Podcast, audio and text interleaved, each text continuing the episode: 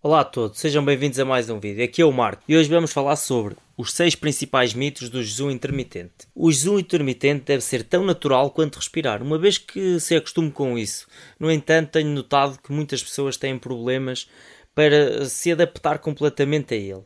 Parece haver muitas dúvidas a pairar pelo ar que destroem as chances de, de se ter sucesso com isso.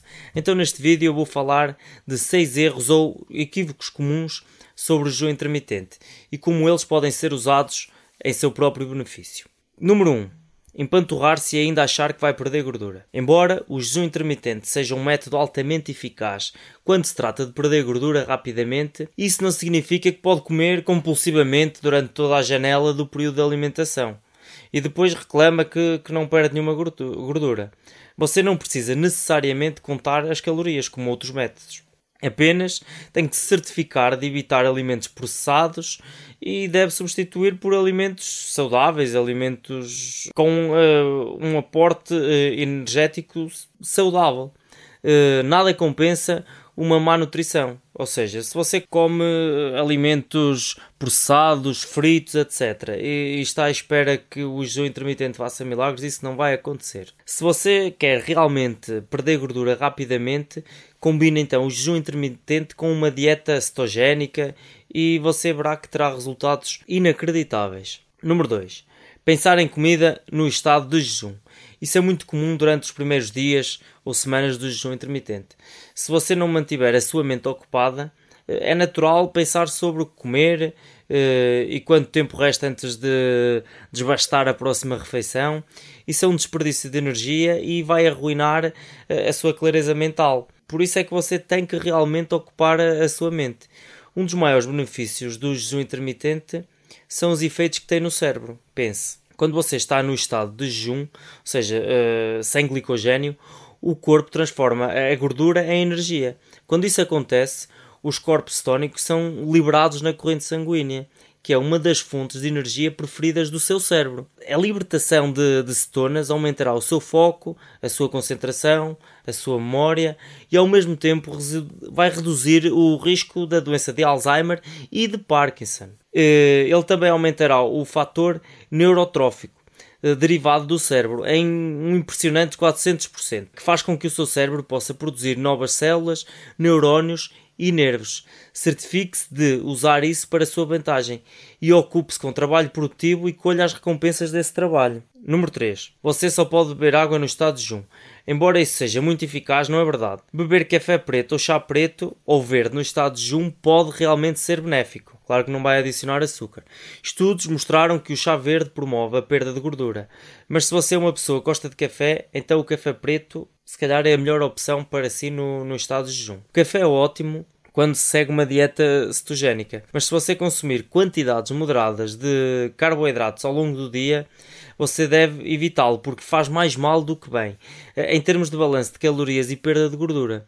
Bebidas com zero calorias também são aceitáveis para beber em jejum, se bem que eu já não recomendo tanto, mas há estudos que, que dizem que não há problemas. Outro equívoco é ser excessivamente ambicioso com o jejum. Uh, quando está a iniciar no jejum intermitente, é melhor começar aos poucos, em vez de pensar que pode mudar os seus hábitos de vida do dia para a noite. Uh, se você almeja comida algumas horas por dia e você sabe que ainda falta muito tempo até que possa quebrar o jejum, coma Vai em frente e coma. E, e não fica abatido com isso. Pode levar algumas semanas para que o seu corpo se acostume com o jejum. E, e as ânsias certamente vão aparecer ao longo deste processo. Apenas certifique-se de cada vez mais ser consistente e evitar ao máximo os dias em que faz batota. E uma vez que alcança aquele estágio em que simplesmente esquece a comida na primeira parte do dia, eh, não vai querer olhar para trás, acredita em mim. Número 5. Quanto mais você jejuar, melhor. Não é verdade? Os benefícios do jejum tendem a diminuir após cerca de 20 horas de jejum. No entanto, Brad Pillon recomenda o jejum por 24 horas, mas apenas uma vez a cada semana, ou mais. O modo de fome eh, não entra em jogo até cerca de 72 a 96 horas, sem comida, que é cerca de 3 a 4 dias. Eh, mantenha as coisas simples e não exagere no tempo que jejum. Há uma linha ténue entre o jejum e a fome ok? Número 6. A sensação de fome é ruim para si. Eu lembro-me de uma frase que ouvi há alguns anos atrás. Quando você sente fome é tarde demais. Eh, isso é uma besteira completa. uh, os seus músculos não vão desaparecer. O jejum intermitente e o treino físico, na verdade, farão com que você ganhe massa magra sem gordura demais. Por isso, não tenha medo da sensação de fome. Todo mundo sente fome em algum momento e associar esse sentimento com algo ruim é apenas algo que a, que a indústria alimentícia adora para aumentar as vendas para aquelas pessoas mais amedrontadas. Sentir fome é natural, apenas aceite-o. No entanto, quanto mais usa o jejum, menos fome você sentirá. Se você ainda está aqui, ainda está a ver o vídeo, eu, eu vou recompensá-lo com mais uma dica. O sétimo equívoco. Não treine em um estado de jejum. Isso é uma besteira absoluta. Novamente, são esses velhos ditos que ainda permanecem sem nenhuma prova de que são verdade ou não.